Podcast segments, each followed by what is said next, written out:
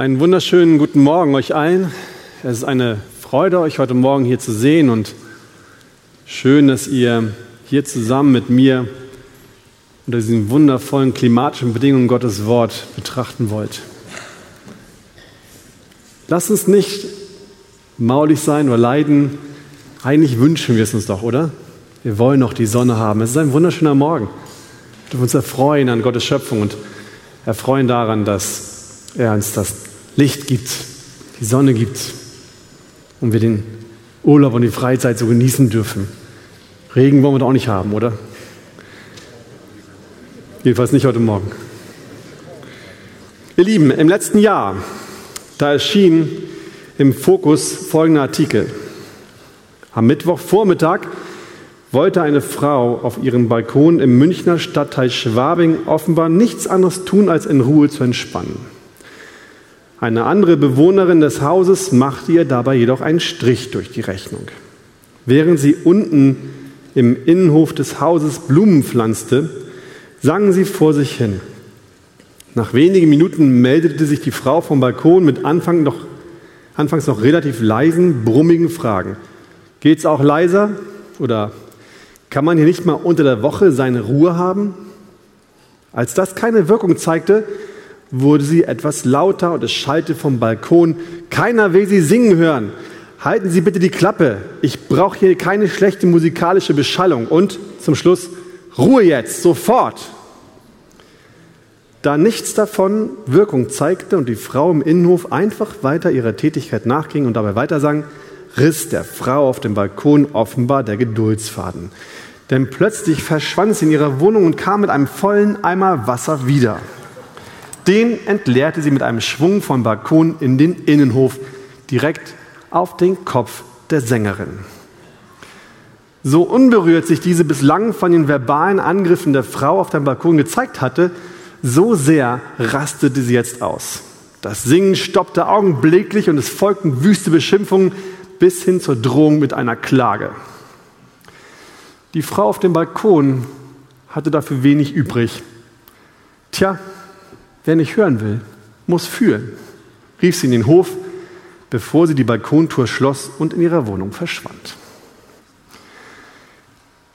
Wenn wir von außen diese Geschichte hören, dann neigen wir dazu zu schmunzeln. Ich jedenfalls musste grinsen, als ich sie das erste Mal gehört, gelesen hatte. Die Frau, die in einmal Wasser über den Kopf geschüttet bekam, fand das aber offensichtlich gar nicht so lustig. Und wenn man sich diese Sache mal nüchtern von außen betrachtet, dann ist das, was da passiert ist, eigentlich auch nicht wirklich lustig. Unabhängig davon, wer von den beiden jetzt einen Fehler gemacht hat, wer richtig und falsch gehandelt hat, wird dir nämlich etwas deutlich. Die Frau, die vor sich hin sang, hat die wichtige Botschaft, die ihr zugerufen, zugerufen wurde, zwar gehört, aber sie hat nicht hingehört. Sie wurde laut und deutlich ihr zugerufen, die Botschaft, aber anstatt ernst zu nehmen, was sie hörte und darauf zu reagieren, ignorierte sie sie einfach und machte weiter. Und die Folge ließ nicht lange auf sich warten und so musste sie fühlen, weil sie nicht auf ihre Nachbarin hören wollte. Diese kleine Zeitungsgeschichte verdeutlicht auf anschauliche Weise, worum es heute in unserem Predigtext geht wenn wir in unserem Leben eine wichtige Botschaft hören, wenn wir etwas hören, was in dem Moment wirklich, wirklich wichtig ist, dann sollten wir darauf acht haben, was wir gehört haben. Denn wenn wir hinhören, dann wird es uns danach gut ergehen. Wenn aber nicht, dann wird es auch für uns schreckliche Konsequenzen haben. Wenn ihr die Kraft habt, dann steht doch gerne auf und schlagt unseren Predigtext auf, der im Markus 4 steht in den Versen 21 bis 25. Markus 4, die Verse 21 bis 25. Und er sprach zu ihnen, kommt etwa das Licht, damit es unter den Scheffel oder unter das Bett gestellt wird und nicht vielmehr, damit man es auf den Leuchter setzt?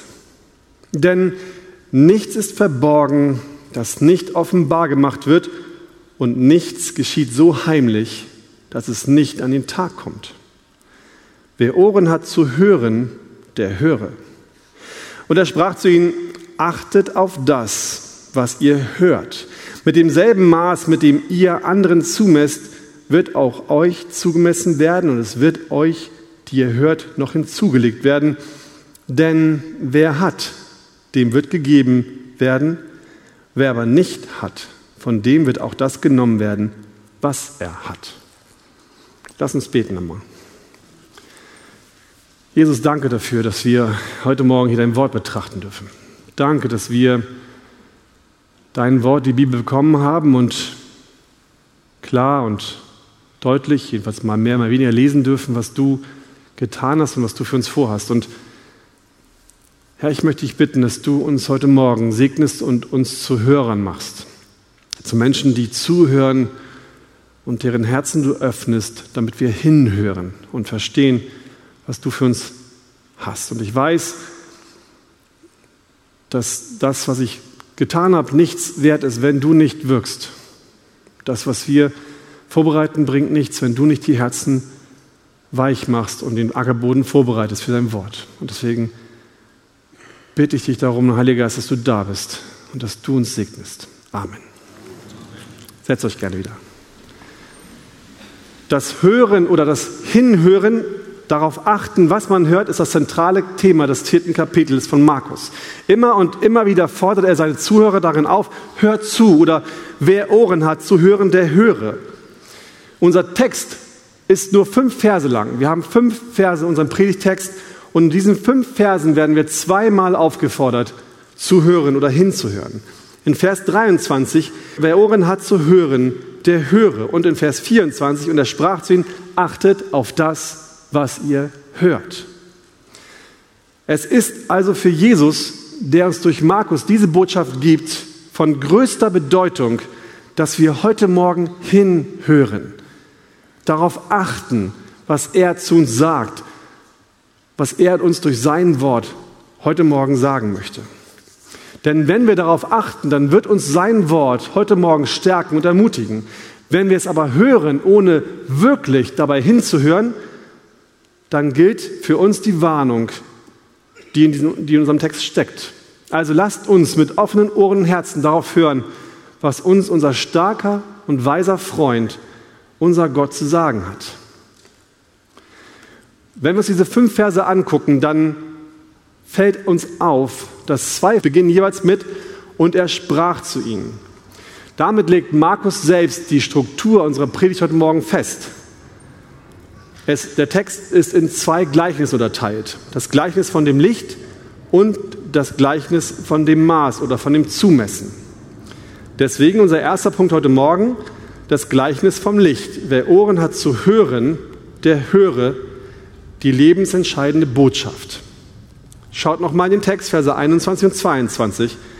Und er sprach zu ihnen, kommt etwa das Licht, damit es unter dem Scheffel oder unter das Bett gestellt wird und nicht vielmehr, damit man es auf den Leuchter setzt? Denn nichts ist verborgen, das nicht offenbar gemacht wird. Und nichts geschieht so heimlich, dass es nicht an den Tag kommt. Jesus beginnt sein Gleichnis mit einer Frage und lenkt damit unsere Aufmerksamkeit auf eine Lampe oder auf ein Licht. Kommt etwa das Licht, dass man es unter den Scheffel oder unter das Bett stellt? Diese Frage ist schon fast unsinnig. Wenn man sich es anhört und durchliest, dann denkt man so, was soll das? Warum fragst du das? Ein Scheffel ist ein Eimer, es ist ein Maß, was man früher gebrauchte, um Korn abzumessen.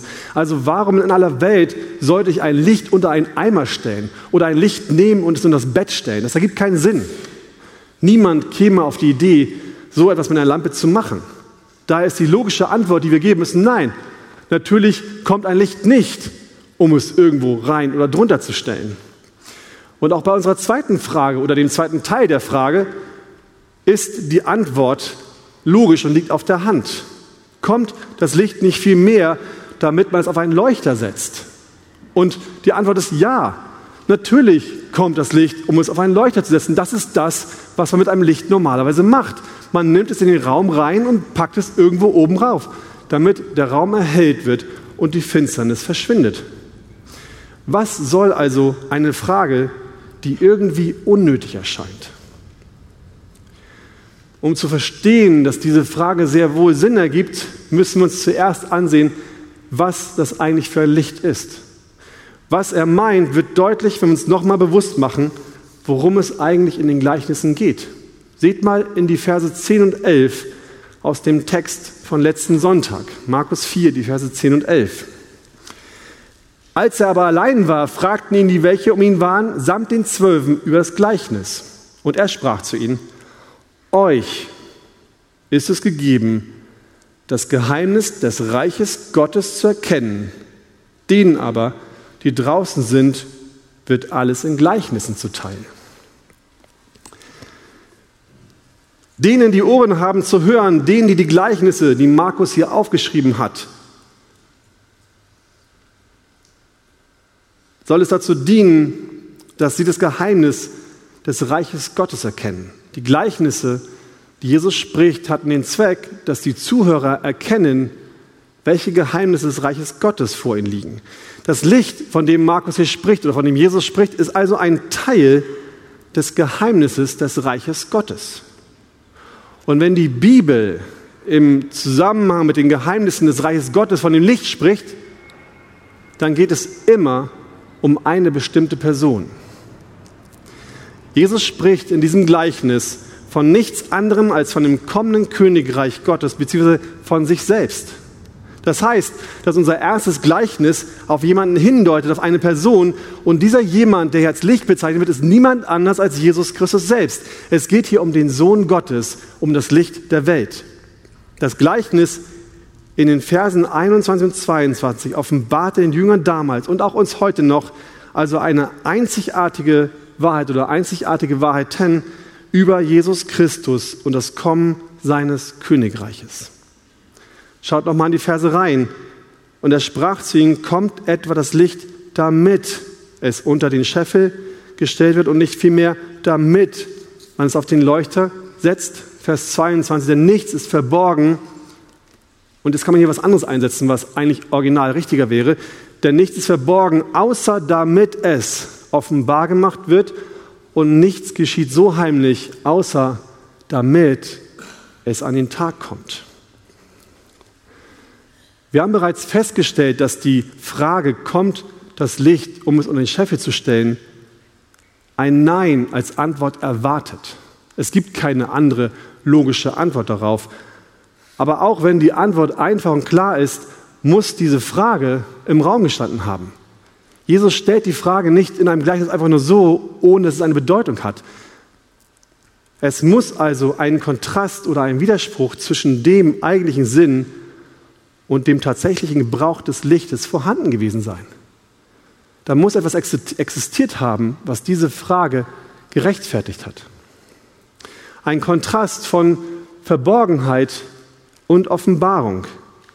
Und dieser Kontrast wird uns hier von Jesus dargestellt und auch erklärt. Das Licht hat den Zweck, dass man es nimmt, es hoch oben auf den Leuchter stellt und es somit den ganzen Raum erleuchtet und jeden Winkel der Finsternis vertreibt. Das Licht, das kommt, sollte für alle offenbar sein. Aber, obwohl das der Sinn des Kommens des Lichtes war, wurde es trotzdem nicht allen offenbar. Es wurde verborgen, man stellt es tatsächlich unter den Eimer, man stellt das Licht tatsächlich unter das Bett. Und damit es eben nicht alle erkennen sollten. Warum? Damit Vers 22 es doch irgendwann zur richtigen Zeit offenbar werden konnte und das, was bisher heimlich geschah, an den Tag kommen konnte. Das Licht der Welt, der Sohn Gottes, Jesus Christus, kam auf die Erde, damit alle Menschen zur Erkenntnis der Wahrheit kommen. 1. Timotheus 2, Vers 4. Das ist Gottes erklärtes Ziel. Es kommt der Tag, an dem alle erkennen werden, dass Jesus Christus Gott ist und dass er tatsächlich lebt. Dieser Tag kommt. Er wird da sein. Jesus Christus wird für alle Menschen zu erkennen sein. Aber obwohl das der Zweck seines Kommens von Anfang an, seit seiner Geburt war, stellen wir fest, dass Jesus Christus trotzdem im Verborgenen blieb. Erst als er 30 Jahre alt war, fing er an, sich zu offenbaren. Stück für Stück schritt diese Offenbarung fort. Stück für Stück erkannten die Menschen damals mehr, wer Jesus Christus eigentlich wirklich ist. Immer weiter, immer weiter zeigte er, wer er wirklich ist und wozu er auf diese Erde gekommen war. Er hat gezeigt, dass er Herr über die bösen Geister war, über die Krankheiten und sogar über den Sabbat, über das Gesetz Gottes war er selbst der Herr und hat sich weiter geoffenbart, Stück für Stück.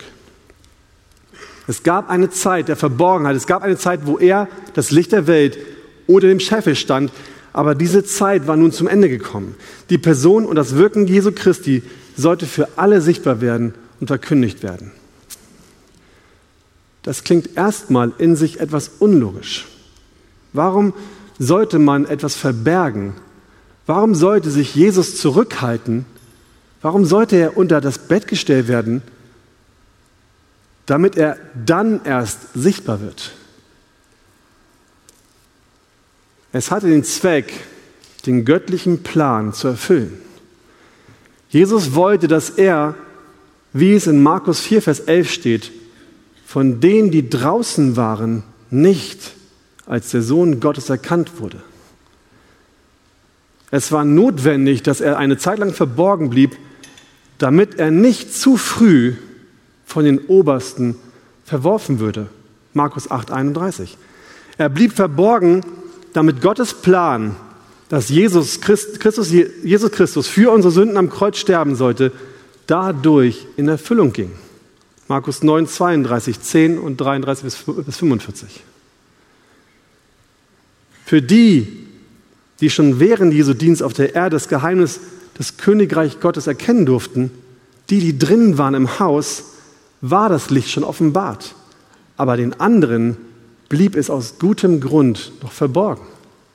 Es sollten noch nicht alle erkennen, wer Jesus wirklich ist. Warum war das für die Jünger damals und warum ist es für uns heute so wichtig, dass wir diese elementare Wahrheit der Verborgenheit und Offenbarung des Königreiches Gottes verstehen? Wozu könnte es uns dienen, dass wir die Natur des kommenden Königreiches immer besser begreifen? Um das zu erkennen, hilft es uns, wenn wir mal schauen, in welchem zeitlichen Zusammenhang und in welchem Kontext Jesus diese Gleichnisse eigentlich erzählt hat. Die Jünger befanden sich inmitten eines sich zuspitzenden Konflikts. Die Pharisäer hatte Jesus bereits erfolgreich gegen sich aufgebracht. So sehr, dass sie sogleich mit den Herodianern Rat gegen ihn hielten, wie sie ihn umbringen könnten. Markus 3, Vers 6, das hatten wir bereits. Und anstatt dass Jesus den Bein nun flach hielt und sich nicht noch mehr Feinde machen würde, sehen wir in Markus 4, 11 und 12, wie er die Unterscheidung zwischen denen, die hören und denen, die zu ihm gehören und denen, die draußen sind, immer weiter vorantreibt. Er separiert immer mehr die beiden Gruppen, denen, die dazugehören und denen, die draußen sind.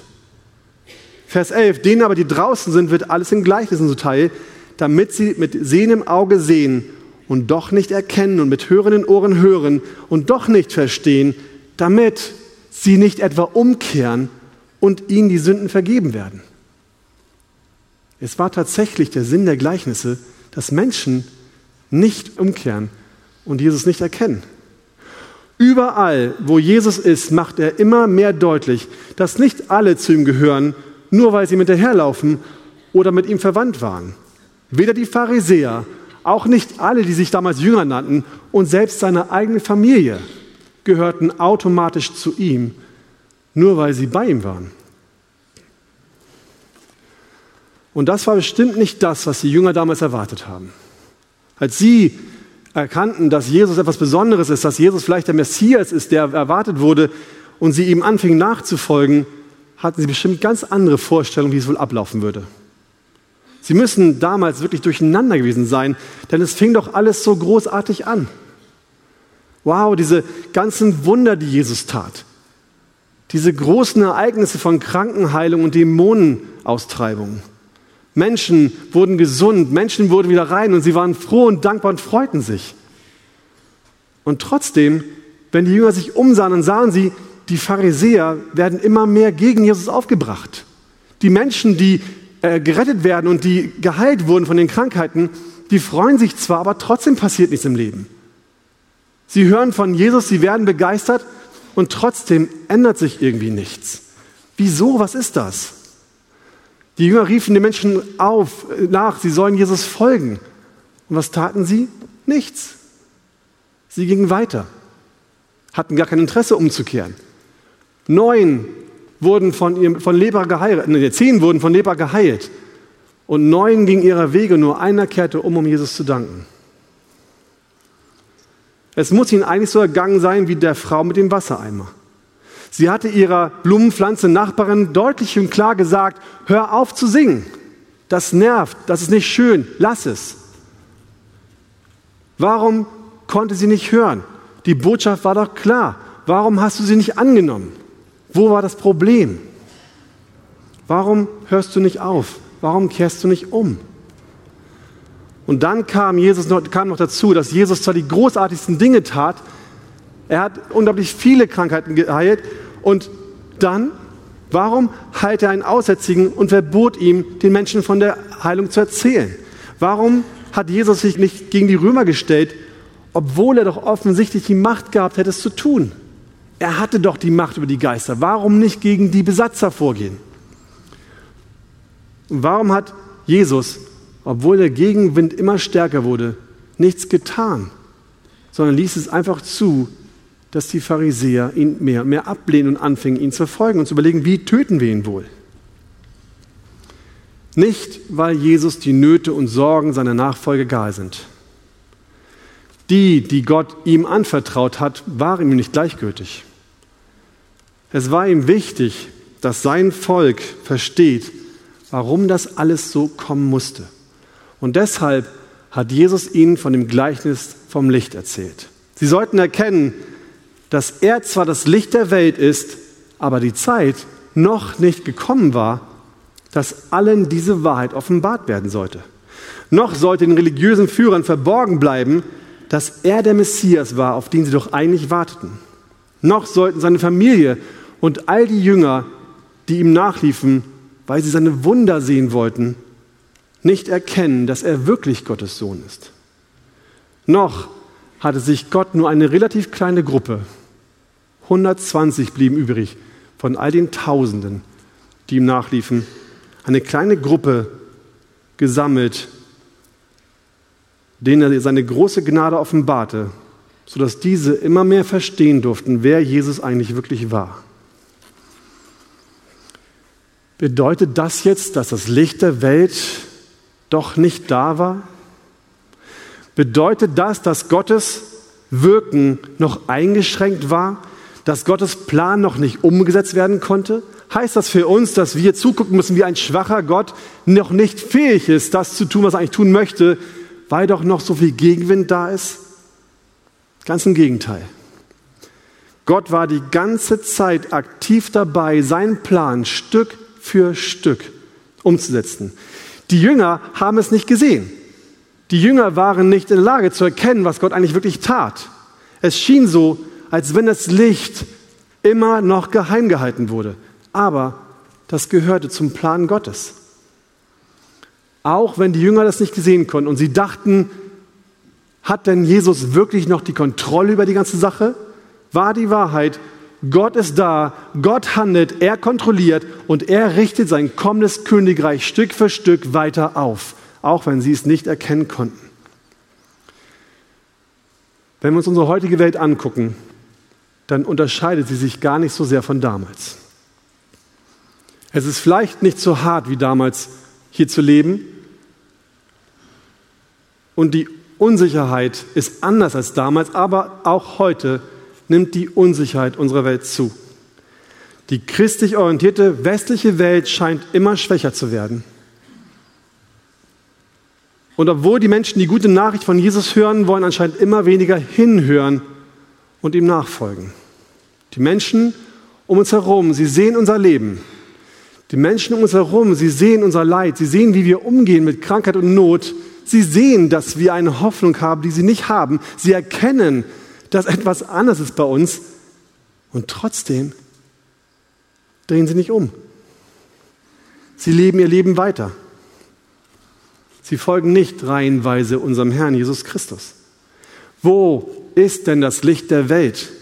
Wieso offenbart sich Jesus nicht den Menschen? Und warum zeigt er nicht seine Herrlichkeit einfach? Warum kommt keine Erweckung in Hamburg und Deutschland? Warum ist es möglich, dass kleine Randgruppen einen immer größeren Einfluss auf unsere Gesellschaft nehmen und die christlichen Werte anscheinend immer mehr verschwinden? Warum zeigt sich Jesus nicht? Hat er seine Macht verloren? Ist es vielleicht so, dass er, anders als damals, heute doch nicht mehr so wirken kann? Hat sich Gott vielleicht verändert? Nein. Ganz im Gegenteil. Die Offenbarung seines Reiches, des Königreiches Gottes, schreitet immer noch voran. Uns ist heute schon viel mehr geoffenbart worden als den Jüngern früher.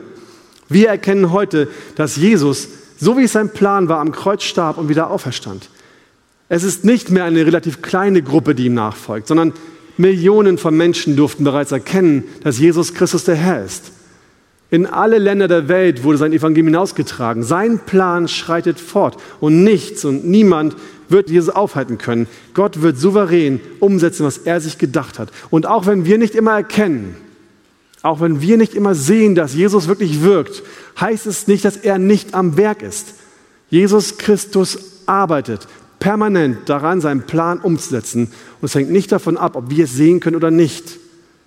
Schritt für Schritt schreitet er aktiv voran und sorgt dafür, dass seine Botschaft durch seine Jünger, durch seine Kinder in die Welt hinausgebracht wird, dass sein Licht mehr und mehr scheint. Und wenn Jesus Christus am Ende seines Plans angekommen ist, dann wird die ganze Welt offenbar sehen, was und wer Jesus Christus wirklich ist. Es kommt der Tag, an dem alle Welt sehen wird, dass Jesus Christus der Herr ist. Es kommt der Tag, an dem diese Offenbarung, die jetzt langsam fortschreitet, komplett sichtbar sein wird und Jesus Christus wiederkommt und jede Zunge bekennen wird, dass Jesus Christus Gottes Sohn und Herrscher des Universums ist. Dieser Tag wird kommen, hundertprozentig, ganz sicher, auch wenn wir es jetzt noch nicht erkennen können.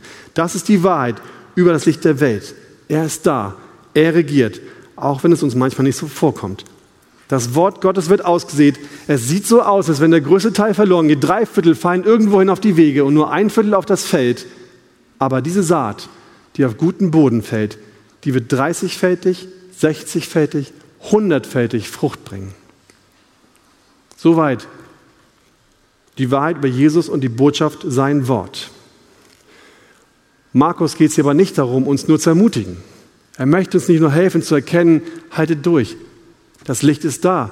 Wir sehen es nicht, aber es ist trotzdem da. Markus möchte uns hier auch warnen.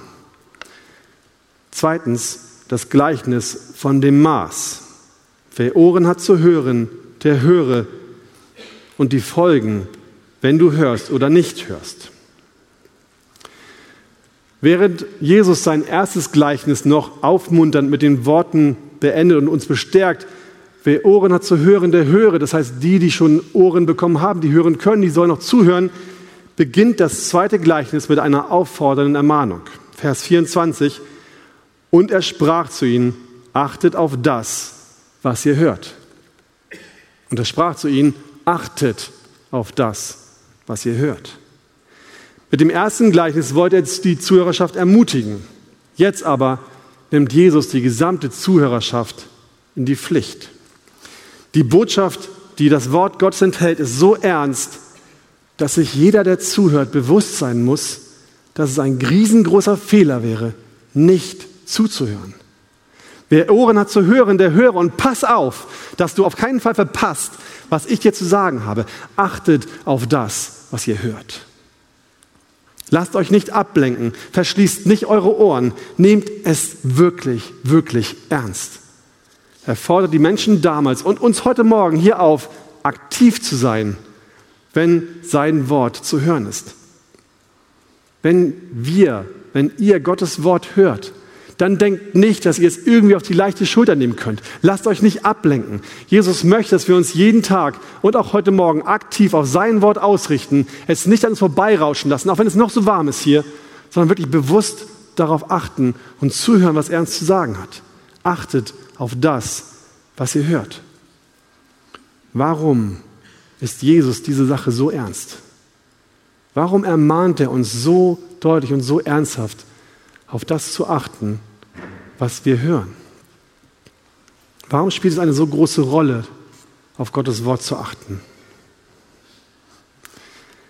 weil das aktive, bewusste, aufmerksame, zugewandte Hören des Wortes Gottes große Segnungen verheißt und weil das gleichgültige, lässige, unaufmerksame, abgelenkte oder ablehnende Überhören seines Wortes, seiner Botschaft verheerende Folgen für unser Leben haben wird. Schaut nochmal auf den Text, Vers 24. Und er sprach zu ihnen, achtet auf das, was ihr hört. Mit demselben Maß, mit dem ihr anderen zumesst, wird auch euch zugemessen werden. Das klingt doch erstmal banal, oder?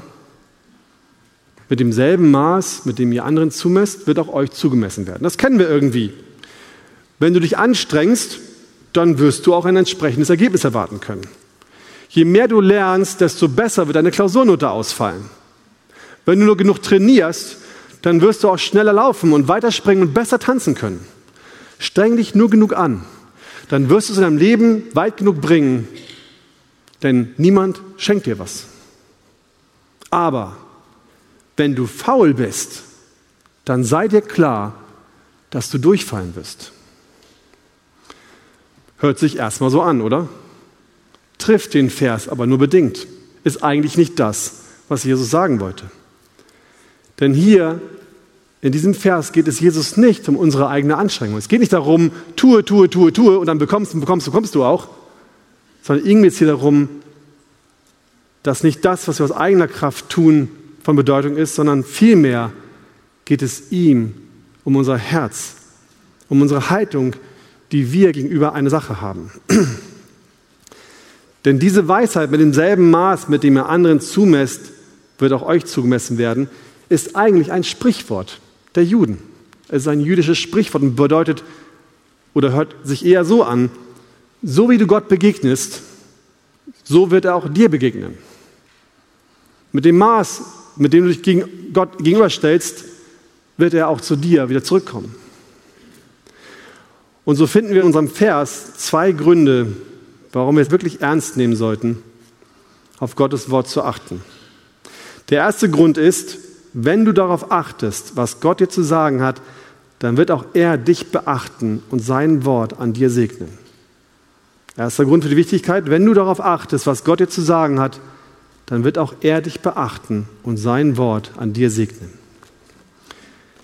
Auch wenn es nicht darum geht, dass wir eine Leistung erbringen, aktiv dabei sind und selbst Taten vollbringen, fordert Jesus uns doch hier auf, aktiv zu werden. Wenn wir unser Herz ihm gegenüber ausrichten, uns ihm zuwenden und dem zuhören, was er zu sagen hat, wenn wir uns täglich aktiv und bewusst seinem Wort zuwenden, wenn wir am Sonntagmorgen in den Gottesdienst kommen und aktiv und bewusst unser Herz dem Lobpreis und der Predigt zuwenden, dann wird unser Gott uns mit größerem Verständnis, mehr Weisheit und einer größeren Liebe zu sich selbst segnen. Das Maß, mit dem wir heute Morgen auf sein Wort achten, und uns seinem Wort hingeben, hat einen Einfluss darauf, wie unser Leben in Zukunft verlaufen wird. Das galt schon für die Jünger damals, die Jesus Lehren, Jesu Lehren zuhörten.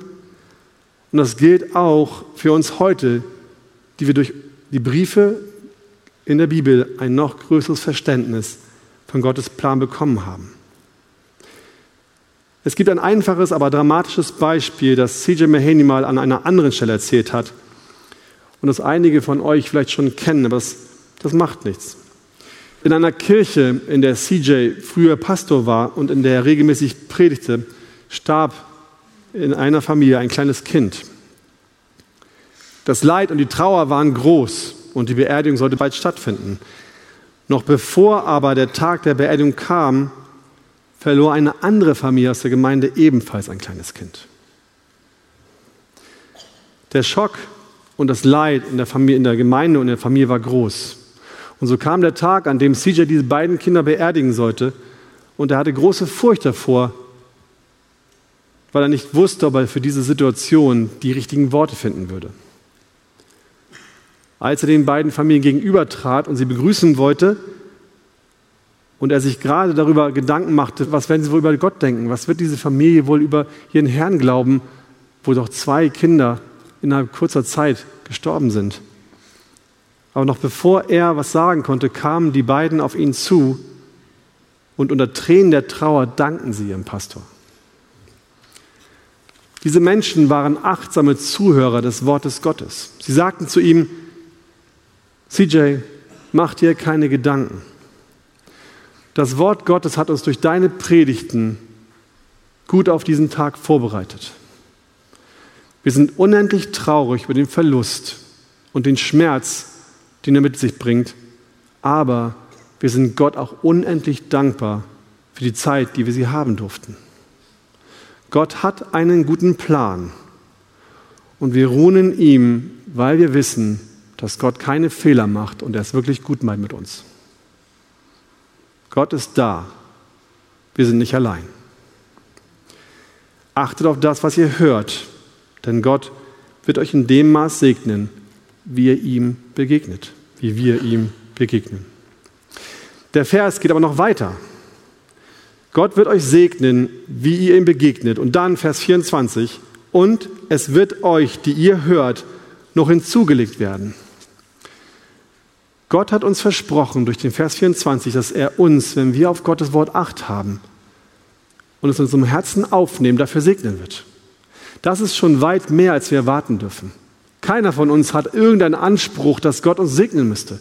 Niemand von uns könnte sagen, Gott, ich habe jetzt gehorcht, also kriege ich auch Segen. Bitteschön. Sondern was einfach da ist, ist, dass wir die Verpflichtung haben, unserem Schöpfer treu zu dienen und das zu tun, was er uns gesagt hat. Das ist das, was da ist. Er hat uns in die Pflicht genommen und er hat, er hat keinen Grund, uns dafür dankbar zu sein, wenn wir tun, was unsere Aufgabe ist. Und trotzdem werden wir von ihm gesegnet, wenn wir uns ihm zuwenden. Er hat es versprochen. Darüber hinaus aber noch mehr. Es reicht unserem Gott nicht, dass er uns nur das gibt, was wir investieren. Es reicht ihm nicht, dass wir nur das zurückbekommen, wo wir uns etwas ihm zuwenden, sondern was er möchte ist, dass wir überreich gesegnet werden. Es reicht ihm nicht, wenn es ein bisschen gibt. Er möchte, dass wir die Fülle bekommen. Es reicht ihm nicht, dass wir ein bisschen Verständnis bekommen. Er möchte, dass wir im Verständnis unglaublich wachsen. Es reicht ihm nicht, dass wir in manchen kleinen Leidenszeiten mutig sind und nicht verzagen. Er will, dass wir in den härtesten Prüfungen immer noch standhaft bleiben und immer noch sagen können, Gott ist mein Herr und er ist gut zu mir und ich bleibe bei ihm und ich werde den Tag sehen, wo er wiederkommt. Und das ist meine Hoffnung. Und dazu gibt er uns mehr, als wir brauchen. Dazu wird er uns mehr Segen geben, als das eigentlich verdient hat, was wir investieren würden. Er ist nicht damit zufrieden, dass wir nur etwas von ihm bekommen. Er ist erst dann damit zufrieden, wenn wir mehr als genug bekommen. Also, lasst uns darauf achten, was wir hören. Es hat großen Segen für uns zur Folge. Andersrum gilt aber auch, wenn du ein Kind Gottes bist, aber sein Wort, die Bibel vernachlässigst. Wenn du denkst, ich brauche Gott nicht jeden Morgen, ich brauche sein Wort nicht jeden Tag, wenn du glaubst, an den Gottesdienst zu kommen und dich hier hinzusetzen und aus dem Fenster zu gucken oder am Smartphone zu spielen, wenn du denkst, ist ja sowieso nicht so wichtig, was ich, was ich vorne höre, dann brauchst du dich nicht zu wundern, wenn in deinem Leben nichts passiert. Wenn du nichts investierst, wenn du gar nicht zu Gott kommst oder nur ganz wenig zu Gott kommst, dann wunder dich doch nicht, wenn du in, dem, in deinem Leben keine Heiligung siehst, wenn du das Gefühl hast, von Gott fern zu sein oder das Gefühl hast, irgendwie so dazuzugehören. Auch das gehört zu der Warnung dazu, dass wir erkennen, wo wir gar nichts hingeben, brauchen wir nicht zu warten, dass irgendwas zurückkommt. Hätte die Frau aus unserem Artikel am Anfang, die laut singend ihre Blumen gepflanzt hat, auf die Worte ihrer Nachbarin Acht gehabt, dann wäre auch sie gesegnet worden. Die kalte Dusche wäre ihr erspart geblieben und eventuell hätte sie ein gutes Gespräch mit ihrer Nachbarin haben können. Doch sie ignorierte die Worte und achtete in ihrem Herzen nicht darauf. Warum? Weil ihr die Nachbarin eigentlich egal war. Es interessierte sie nicht, ob sie ihre Nachbarin störte. Es war ihr egal, wie sie darauf reagiert. Und das ist der zweite Grund, warum wir Menschen ernsthaft und aktiv darauf achten sollten, was Gott zu uns sagt. B, wenn dir Gott egal ist und du ihm mit einem kalten Herzen begegnest, wirst du alles verlieren. Wenn dir Gott egal ist und du ihm mit einem kalten Herzen begegnest, wirst du alles verlieren. Die Folge der Gleichgültigkeit der Frau, der singenden Frau, war ein kalter Schock durch die unfreiwillige Dusche und ein tiefer Graben zwischen den beiden Frauen. Das hat sich erledigt. Die beiden werden wahrscheinlich nie wieder ein Wort wechseln. Aber die Frau konnte nie sagen hinterher, dass man sie nicht gewarnt hätte. Man hat ihr bis zum Schluss durch ein lautes Ruhe jetzt sofort versucht zu zeigen, dass sie umkehren muss. Man hat versucht, sie zur Umkehr zu bewegen. Aber sie wollte es nicht hören. Und wenn du heute Morgen hier sitzt und zu denen gehörst, die eigentlich, denen es eigentlich egal ist, was Gott sagt, wenn du hier sitzt und daran glaubst, dass es Gott zwar gibt und dass Jesus Christus auch Gottes Sohn ist, du aber Jesus trotzdem nicht die Herrschaft über dein Leben geben willst, dann enthält Vers 24 und 25 heute Morgen eine große Warnung für dich. Es wäre schöner, wenn wir hier mit einem Segen stoppen könnten, wenn, die, wenn der Text aufhören würde und wir damit nach Hause gehen könnten und sehen könnten, na, Gott segnet uns, er ist da, er wirkt und ich werde gesegnet, wenn ich mich ihm zuwende. Wow, es ist schön. Aber der Text endet nicht mit diesen Segnungen, sondern der Text selbst endet mit der Warnung. Vers 24, achtet auf das, was ihr hört. Mit demselben Maß, mit dem ihr anderen zumesst, wird auch euch zugemessen werden. Und es wird euch, die ihr hört, noch hinzugelegt werden. Denn wer hat, dem wird gegeben werden. Wer aber nicht hat, von dem wird auch das genommen werden, was er hat. Die Haltung, mit der du Gott in deinem Leben begegnest, hat hundertprozentig Folgen für dein Leben. Es ist nicht vermeidbar, dass das, was wir jetzt tun, eine Auswirkung hat auf unsere Zukunft. Du kannst das Wort Gottes nicht ignorieren. Es hilft nichts, wenn du versuchst, die Warnung einfach zu überhören. Du kannst nicht vor ihm weglaufen oder versuchen, Gott aus dem Weg zu gehen. Es geht nicht. Es funktioniert nicht. Wenn du heute Morgen hier sitzt und denkst, ach, was habe ich mit Gott zu tun? Oder wenn du hier sitzt und denkst, ja, ich glaube es ja, ich weiß, Gott gibt es, Jesus auch, aber nee, ich möchte mein Leben lieber selber leben. Ich möchte lieber meine eigenen Wege gehen. Ich möchte nicht für einen Gott leben, ich möchte für mich selbst leben. Ich will König über mein Leben sein. Dann sage ich dir heute Morgen, dann sagt der Text dir heute Morgen, diese Haltung hat Konsequenzen. Es mag sein, dass du dein Leben lebst. Es mag sein, dass du den Weg gehen kannst und auch Erfolg hast. Es mag sein, dass Gott dir sogar Segnung gibt. Aber wenn du es nicht Gott zuschreibst, dann sollst du dich noch mehr fürchten, dass er dich vielleicht ablenkt davon, dass er lebt und dass du ihn brauchst. Du kannst hier auf der Erde ein Leben ohne Gott leben. Du kannst es versuchen, deinen eigenen Willen durchzusetzen. Du kannst versuchen, alle möglichen Vergnügungen dieser Welt aufzunehmen, alles zu kriegen, alles mitzunehmen, was irgendwie geht. Aber es kommt der Tag, an dem auch du sterben musst. Es kommt der Tag, an dem wir alle vor unserem Herrn stehen, vor unserem Schöpfer und an dem wir dann erkennen, Jesus Christus lebt. Und dann wirst du, der ihm nicht nachgefolgt ist, erkennen, ich habe mich geirrt. Es ist tatsächlich wahr.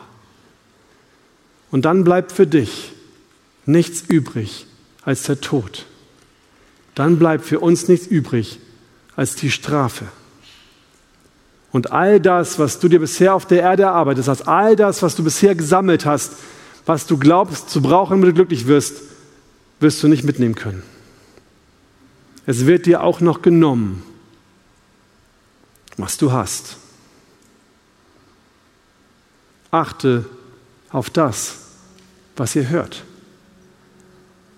Wenn du heute hörst, wenn du heute hinhörst, hat das Bedeutung für dein Leben in der Ewigkeit.